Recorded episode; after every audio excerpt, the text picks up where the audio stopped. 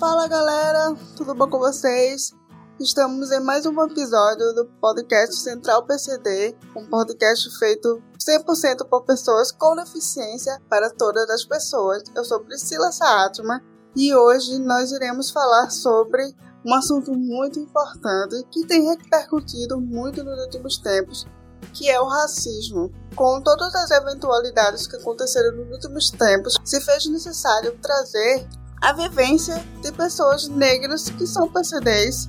E eu estou aqui com Laís Rocha, que vai conversar comigo hoje.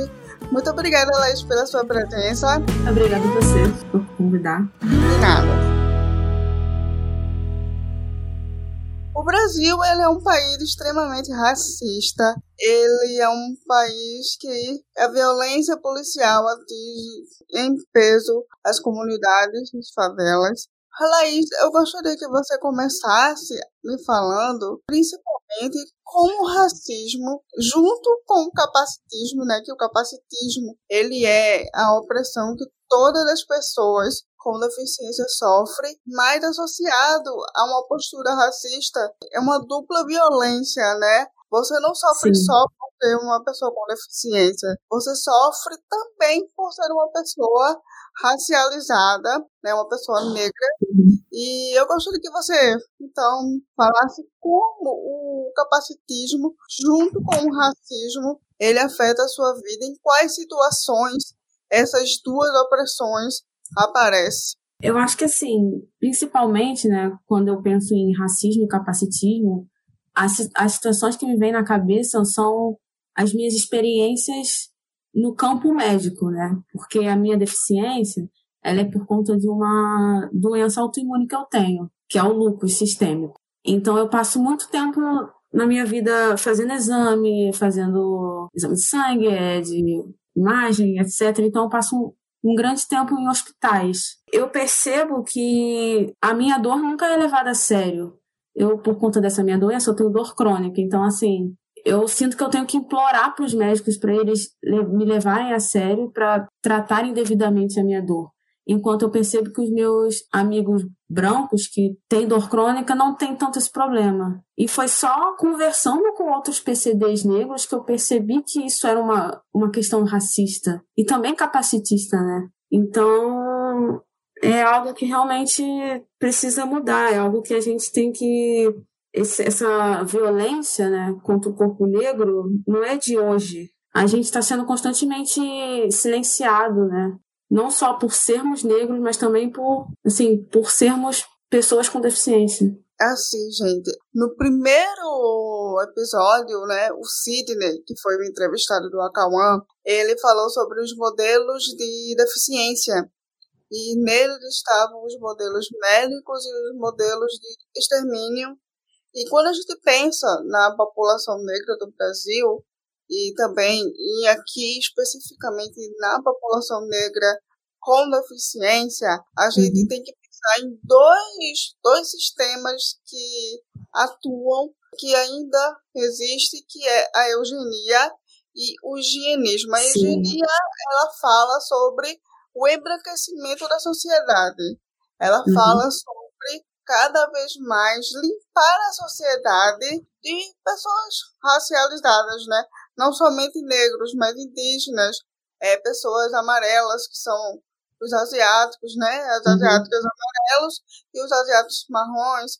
E assim, e o higienismo, ele é a opressão sobre os corpos considerados corpos deformados, descartados. Uma coisa que eu acho interessante é que isso atinge todas as camadas sociais, mas na população, a racialidade é muito mais intensa porque existe, né, historicamente, limpeza social e uhum. as primeiras pessoas que são excluídas, que são tiradas da sociedade para limpar a sociedade, são as pessoas com deficiência.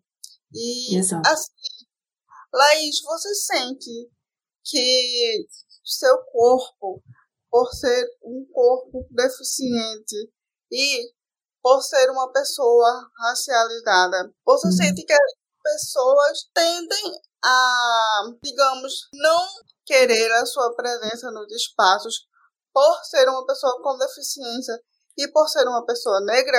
É, sim, em muitos casos sim.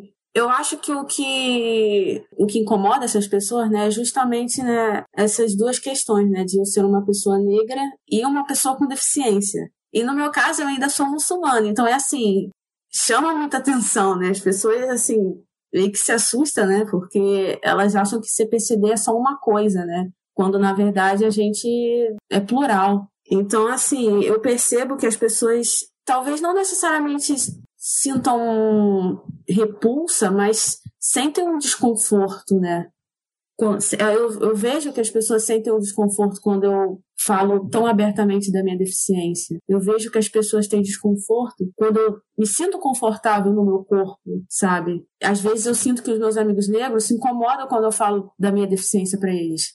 Porque para eles, talvez a questão de eu ser negra é tudo que eu sou, quando na verdade eu tenho várias outras né, identidades minhas. E eu também às vezes sinto que conversando com os meus amigos que são deficientes, eles também se sentem incomodados quando eu começo a falar sobre racismo e sabe qualquer pauta do gênero. Então você sente que você vive em um mundo paralelo e paradoxal, né? Porque você Sim. é uma pessoa com é, várias características. Né? Você é uma pessoa negra, você é uma pessoa deficiente, com deficiência, e você é uma pessoa que é, tem uma religião que assim, porque as pessoas acham que as pessoas com deficiência elas não podem exercer a espiritualidade. Exato. Porque, obviamente, o campo religioso ele é um campo racista e capacitista Infelizmente, uhum. É. como é para você o sentimento de que dentro do seu próprio grupo social, né, dentro da comunidade negra, como você se sente entre eles? É muito mais falado sobre pessoa com deficiência entre pessoas brancas. Infelizmente, eu realmente estou assim feliz de que esse episódio possa ser feito com a voz de uma pessoa negra falando. E assim, como acha, Elaís, que a comunidade negra ela pode incluir a pessoa negra com deficiência? Quais são as coisas que você sente falta que sejam debatidas dentro da sua própria comunidade? E como você se enxerga dentro dessa comunidade, né? Eu acho que assim, o primeiro passo, que eu acho que é o mais importante, é realmente ouvir as, todas as vivências negras. Porque, assim como a deficiência, negritude também é uma pluralidade, né? Existem, sabe, várias pessoas negras com várias outras, outras questões identitárias, identitárias da, da sua vivência. Então, assim, ouvir pessoas negras com deficiência e uma coisa que eu percebo muito é que às vezes uma pessoa negra acha que por experienciar racismo, ela entende o que seria vivenciar capacitismo. Isso não, não está correto. Assim. São duas violências, de fato, mas tem suas diferenças, né? São corpos diferentes, são vivências diferentes. Então, é para você entender que por você ser marginalizado por conta de ser negro, não significa que você saiba o que uma pessoa com deficiência negra passa. E é algo que eu percebo muito quando eu converso com pessoas negras, que, que a gente fala normalmente sobre negritude, mas quando eu chego no assunto deficiência, ou quando algum, algum deles faz um comentário capacitista, e aí eu vou chamar atenção, e eles falam, ah, mas não é nem tudo isso, sabe? É tentar. Por que, que uma violência é inadmissível e a outra é passável, sabe? Então é, eu acho que eu sinto falta principalmente de, disso, né? De das pessoas ouvirem, né? Das pessoas negras se disporem a ouvir as pessoas negras com deficiência, porque a gente também sofre por ser deficiente, né? Numa sociedade que nos odeia não só também pela nossa cor, mas também por conta dos nossos corpos, de como eles funcionam. E como eu me enxergo, eu acho que eu me enxergo como um desconforto para as outras pessoas. Assim, eu sinto que eu tô constantemente, assim, incomodando os outros com a minha presença ali, porque eu não tenho muito limite na hora de falar, assim, se eu. Tipo agora, eu tô falando pra caramba. Se você me der uma plataforma para eu falar, eu vou falando, falando, falando, porque eu tenho muita coisa entalada aqui. E a questão é que eu sinto que às vezes eu tenho que limitar certas partes de quem eu sou para poder deixar as outras pessoas confortáveis. Eu não deveria estar tá fazendo isso, né? Porque, é só quem eu sou, né? Eu sou uma mulher negra e deficiente. Eu não posso deixar de falar dessas coisas porque são coisas que afetam a minha vivência todo santo dia. Sim. É, Laís, quais são as situações explicitamente racistas e explicitamente capacitistas, né? E junto e quais são é, as situações sutis de racismo e capacitismo que você já vivenciou, ou situações que podem ser racistas e capacitistas com uma pessoa negra com deficiência que as pessoas não percebem ou que elas fazem e dizem isso não é racismo, isso não é capacitismo. Eu acho que Pro, no meu caso, como eu, eu falei anteriormente, que eu passo muito tempo no hospital por conta da minha doença autoimune, eu percebo muito racismo por conta da questão da minha dor crônica, em como os médicos insistem em não me ouvir. E eu já tive várias outras situações que, que eventualmente confirmaram essa minha dúvida que eu tinha, que quando eu era criança, uma vez eu tava, cheguei no, na emergência, não sentia minha perna e o médico começou a me examinar com muita grosseria.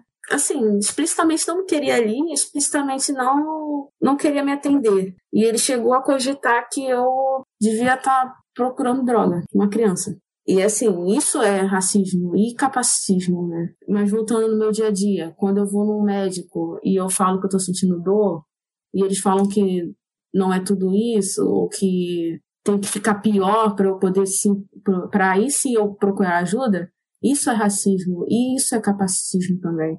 Essas são as que as primeiras que me vêm em mente quando a gente fala sobre isso. E também quando, de novo, volto a a questão de quando eu converso com outras pessoas, quando eu converso com uma pessoa negra e eu começo a falar de deficiência, eles falam: "Ah, mas você não tem que falar sobre isso".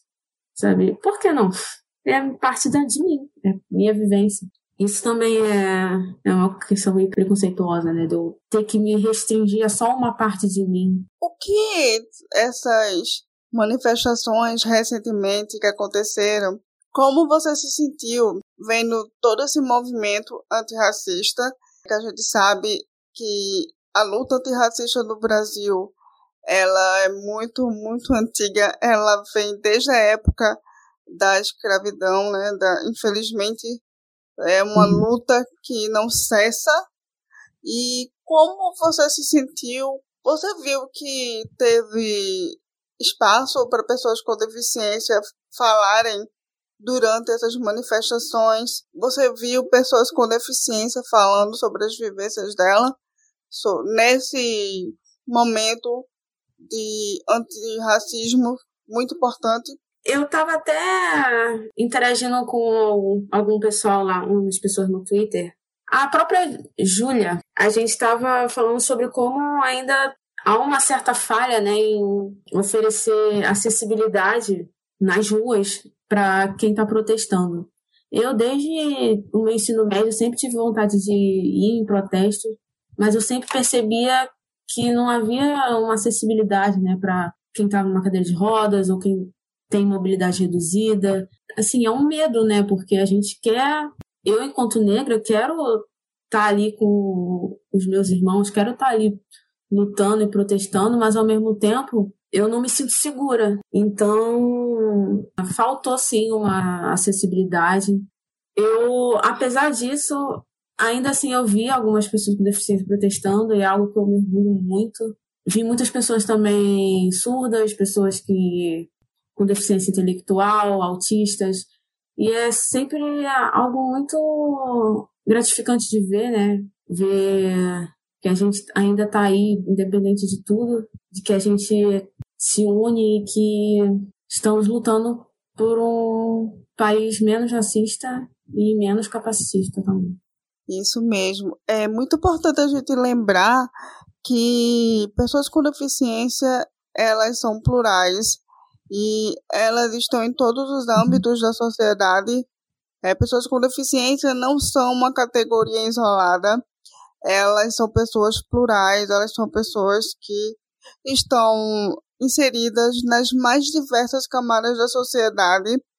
É importante para a gente, né, eu digo, eu como pessoa com deficiência branca, é importante para mim hoje estar aqui ouvindo a Laís. Uhum. Eu, muito importante que você, pessoa com deficiência branca, dê espaço para pessoas com deficiências racializadas para que elas falem sobre a sua vivência, porque não é igual para todo mundo. A minha vivência enquanto pessoa com deficiência é uma vivência privilegiada, porque eu, enquanto pessoa, tenho todo o acesso a todos os privilégios que pessoas brancas têm, né? Que é o privilégio de se está eu e a Laís em uma entrevista de emprego, a pessoa que vai me contratar, ela vai olhar primeiramente para mim, porque infelizmente essa é a realidade. Eles, uhum. por mais que o currículo da Laís pudesse ser melhor que o meu, privilégio branco, a imagem da pessoa na sociedade é branca, cis, hétero e de classe média alta. Então, são situações em que a gente precisa estar tá ouvindo as pessoas racializadas, precisa que mais pessoas com deficiência que são pessoas racializadas tenham espaço na mídia e nos, em todos os locais para que a voz dela seja ouvida.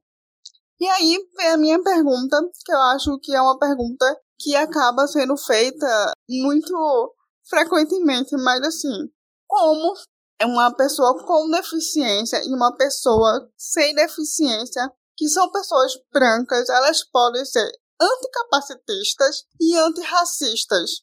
Uma pessoa com deficiência branca, é, foi aquilo que eu falei, eu acho que ela deve sempre se dispor a ouvir uma pessoa com deficiência negra. E eu percebo que quando eu falo sobre, sobre o capacitismo para uma pessoa com deficiência, eu sou bem ouvida, eu sou elogiada, mas se eu começo a falar de racismo, aí já meio que muda a história. Então é, é realmente uma questão de, de ouvir, você ouvir a pessoa com deficiência negra, você entender que são violências diferentes, você ao tentar silenciar essa pessoa, fazer comentários como, ah, mas não fala sobre isso, ou, ah, mas, ah, eu sei como você se sente, porque eu sofro capacitismo, são comentários que nos invalidam e que nos silenciam.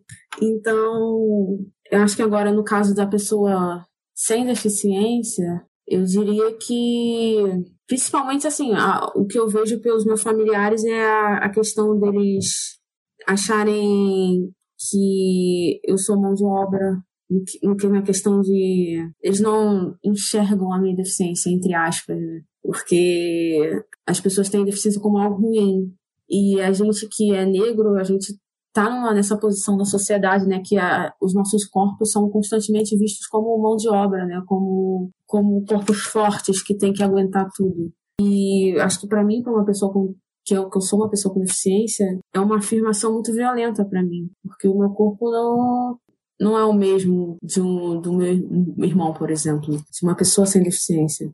Então, assim, quando uma pessoa sem deficiência chega para mim e fala que eu não sou deficiente, para mim isso é capacitismo, porque ela tá silenciando a minha vivência, né?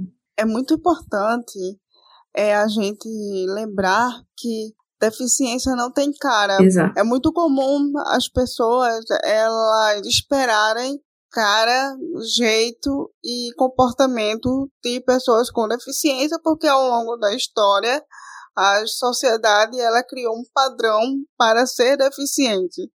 Então, sempre que você não está naquele padrão, você é excluído, né? Porque deficiência, o modelo, o modelo de deficiência que devemos ter em mente é uh, o modelo de deficiência social que diz, né, segundo o nosso querido Sidney, gosto demais dele, que diz que deficiência não é causada pela pessoa, mas sim pelo ambiente em que a pessoa está inserido. Então, uhum. a acessibilidade e a falta dela define as deficientes, né? Quem tem mais mobilidade e quem tem menos mobilidade. O quão excluída Sim. vai ser essa pessoa. Então, é. É, existem pessoas que têm deficiências que não podem ser vistas como autistas, como o caso da Laís, o caso de deficientes que têm deficiências intelectuais, Exato. que não aparentam que possuem essas deficiências, porque a deficiência não tem rosto, não tem comportamento definido, porque a deficiência ela não define as pessoas. Ela faz parte, uhum. ela é uhum. uma característica minha, é uma característica da Laís, mas quando essas deficiências, invisíveis ou não, estão em pessoas que são racializadas, elas são vítimas, elas também são alvo da violência. Existem diversas reportagens que são muito tristes que mostram que pessoas com deficiências negras são mortas porque elas simplesmente não entendiam o que estava ah, acontecendo recentemente, né? Tivemos a notícia infeliz de que um rapaz surdo e autista foi morto porque ele foi considerado suspeito, porque Sim. a pessoa racializada é preciso a gente ter em mente que raça vai vir sempre antes de qualquer opressão aqui no nosso país. Raça vem antes de outras coisas. Raça vem antes de deficiência, raça vem antes de gênero, raça vem antes de outras coisas. Por quê? Porque a pessoa racializada, ela é vista como um alvo, ela é vista como alguém que é perigosa. O que é racismo? E aí, pessoas com deficiências não tão aparentes acabam sendo vítimas das violências, violência policial e de tantas outras violências, mas principalmente, né, atualmente, que a gente está vendo a violência é, policial, que foi o motivo de lá nos Estados Unidos ter todo aquele boom de manifestações. E aí, Laís, eu faço uma pergunta. Você tem aquele medo de ser vítima de algum tipo de violência por conta da sua da cor da sua pele, é, ou pelo seu próprio jeito de ser, né? Alguma coisa que a sua deficiência faça, porque, como você disse, você tem dor crônica e ela inviabiliza certas coisas na sua mobilidade. Como é o sentimento de que você, como diz o meme, né, não tem um minuto de paz? Uhum. É, realmente, assim, é um bom meme para descrever a situação. Eu temo muito, assim, qualquer situação que eu vou, um novo, uma nova consulta médica, um novo procedimento que eu faço, é sempre aquele medo de eles serem racistas e eu acho que para mim, acho que essa é uma das piores coisas do racismo para mim, é o não saber. É quando às vezes ele tá tão bem mascarado que eu não, eu não consigo dizer se, se uma pessoa está sendo racista ou não. Então, assim, quando um médico se recusa a me dar um, um tratamento mais, mais adequado para minha dor, será que ele será que ele tá certo ou será que ele está sendo racista comigo? Porque ele acha que eu sou usuária de drogas ou algo assim. O que já aconteceu algumas vezes, né? De médicos presumirem isso de mim. E de muitas outras pessoas negras, né? Então, assim, é, uma, é um medo constante. Recentemente, eu fui no, no médico, na emergência. Eu passo muito tempo na emergência. E eu fui lá e o médico me perguntou o que, que eu estava sentindo e eu olhei para minha mãe. E nisso que eu olhei para minha mãe, ele acho que ele não gostou muito, porque ele começou a chamar a minha atenção de como eu tinha que olhar para ele e não para minha mãe, e que eu tinha que contar a minha história para ele e não para minha mãe. Mas como que eu vou contar a minha história se eu sou constantemente silenciada? Assim, existe uma razão pelo qual a gente age do jeito que age, né? Eu olho para minha mãe buscando por validação, por, buscando por segurança, porque o ambiente médico já é um ambiente é quase nocivo para mim, né? É um ambiente que eu temo o tempo inteiro pela minha segurança. É, o sistema médico ele tem uma história, né, muito longa da, da sua constante violência contra corpos negros, né? E essa violência se dá por várias, vários motivos, né? Seja por mau tratamento da dor, seja por, por não acreditar no, no que a gente diz, de nos ver como criminais e etc. Então, sim, eu tenho muito o tempo inteiro sobre se os meus médicos vão me levar a sério ou não. Eu sempre escrevo uma lista, eu tento ser o mais articulada possível. E isso são facetas do, do racismo, né? Assim, eu tenho que estar, tá, eu sinto que eu tenho que estar tá bem vestida, mas ao mesmo tempo não muito, né? Porque a galera acha que por a gente ser pessoa com deficiente a gente não sai arrumada, né? E ainda tem, no meu caso, ainda tem a questão da de eu ser muçulmana, né? Da minha religião. Então, assim, eu opto por ir com um lenço mais discreto às vezes. Às vezes eu vou de turbante, não de, de lenço, né? Que senão as pessoas já vão, já vai ficar bem claro que eu sou muçulmana e isso vai fazer com que eles me tratem diferente. Então é assim, é um conjunto de, de coisas que eu não deveria me preocupar, mas eu me preocupo porque a gente ainda falha em providenciar segurança para pessoas PCDs negras, né? É aquele negócio, minha gente, situações em que eu e você que é branco jamais pensaria em mudar qualquer comportamento da gente sociedade para não passar por qualquer tipo de violência. Você, que é uma pessoa branca, você não passa pela sua mente que você precisa ter cuidado para não parecer disperso, que você não precisa ter cuidado para usar uma roupa, não precisa pensar duas vezes em comprar um produto na loja, porque ninguém vai ir atrás de você. Uhum porque você não vai ter seu cabelo questionado, não vai ter sua cor da sua pele questionada, né? Porque aqui no país as pessoas ainda têm muito tem um racismo que faz uma tabela de quem é negro e quem não é. Se você tem uma pele mais clara, você não é negro. Você precisa ter uma, um tom de pele X. Isso são características de uma sociedade racista, características de uma sociedade que não inclui, inclusive, pessoas com deficiências que são racializadas. E é uhum. muito interessante, né? Uma coisa que, que você lá estava falando e que mexeu comigo é que quando você é uma pessoa com deficiência racializada, você precisa parecer menos deficiente. Uhum. Isso é uma coisa horrível, gente. Vocês não têm noção do que é você sair na rua pensando que você tem que parecer menos deficiente para que você não seja associado com coisas ruins. E aí, aquela coisa que passa pela minha cabeça, eu nunca precisei passar por uma coisa assim. Eu nunca precisei pensar em ser menos deficiente do que eu sou por conta de como a sociedade me enxerga, porque eu sou extremamente, entre aspas, né, invisível.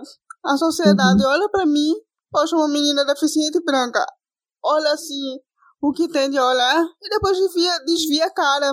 Aí você para e pensa, é assim com uma pessoa negra, Laís? As pessoas ficam olhando pra tu assim, encarando. Encaram, assim, vai um pouco. Eu acho que como a minha deficiência é invisível, nem às vezes eu consigo meio que eu não, não pareço deficiente, né, entre aspas. Mas em casos quando, por exemplo, eu uso joelheiro para andar, porque por causa do meu problema de saúde, a doença atacou as articulações dos meus joelhos e eles estão bem enfraquecidos. E para eu andar, para eu ter o sustento e também para eu não sentir tanta dor, porque a dor é insuportável, eu uso joelheiras para andar. Então, assim, quando eu tô com as joelheiras, elas são visíveis, né? É quando a minha deficiência fica visível, né? E, assim, é, é eu recebo muito, muito encarada na rua. É, já me perguntaram por que, que eu uso, perguntaram se eu sou atleta, e é por isso que eu uso. E, assim, algumas atenções são de gente curiosa e outras são de gente duvidando se eu sou mesmo deficiente ou não. Assim, duvidando se talvez eu esconda alguma coisa, né? É, é meio que né, por aí. A gente está caminhando para o finalzinho do podcast E, Laída, eu gostaria que você deixasse uma mensagem para os ouvintes sobre como a gente pode tornar a sociedade menos racista, menos capacitistas, quais são os comportamentos que a gente tem que mudar para que esse, essas duas coisas aconteçam, apesar de que ainda temos um longo caminho, mas é possível, né? Eu acho que assim, é uma tecla que eu toda hora bato, né? É a questão de você de ouvir, né, as vivências de PCDs racializadas, né?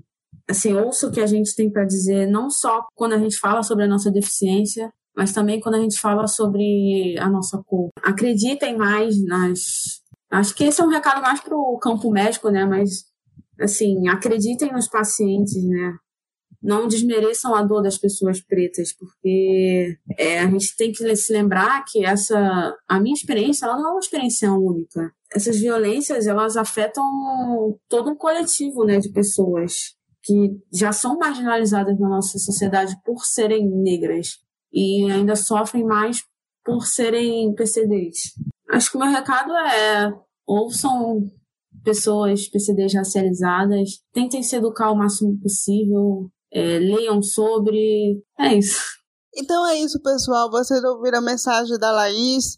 E eu vou encerrar aqui. Laís, muito obrigada pela sua presença ah, no nosso episódio. Por favor, nos diga aonde a gente te encontra, mulher. eu tenho Twitter, que é LaísRocks20. Tá certo. Então é isso, pessoal. Eu sou Priscila Saad, esse é o Central PCD. Nos siga nas nossas redes sociais, Facebook, Instagram e Twitter. Todos com o arroba centralpcd e me sigam também no Twitter, né? Eu estou lá, mais lá do que nas outras redes sociais, que é o arroba Depris, tá? E mais uma vez, obrigada a Laís. E nós nos encontramos no próximo episódio. Obrigada pelo convite. É isso aí, pessoal. Obrigada e até a próxima. Tchau, tchau.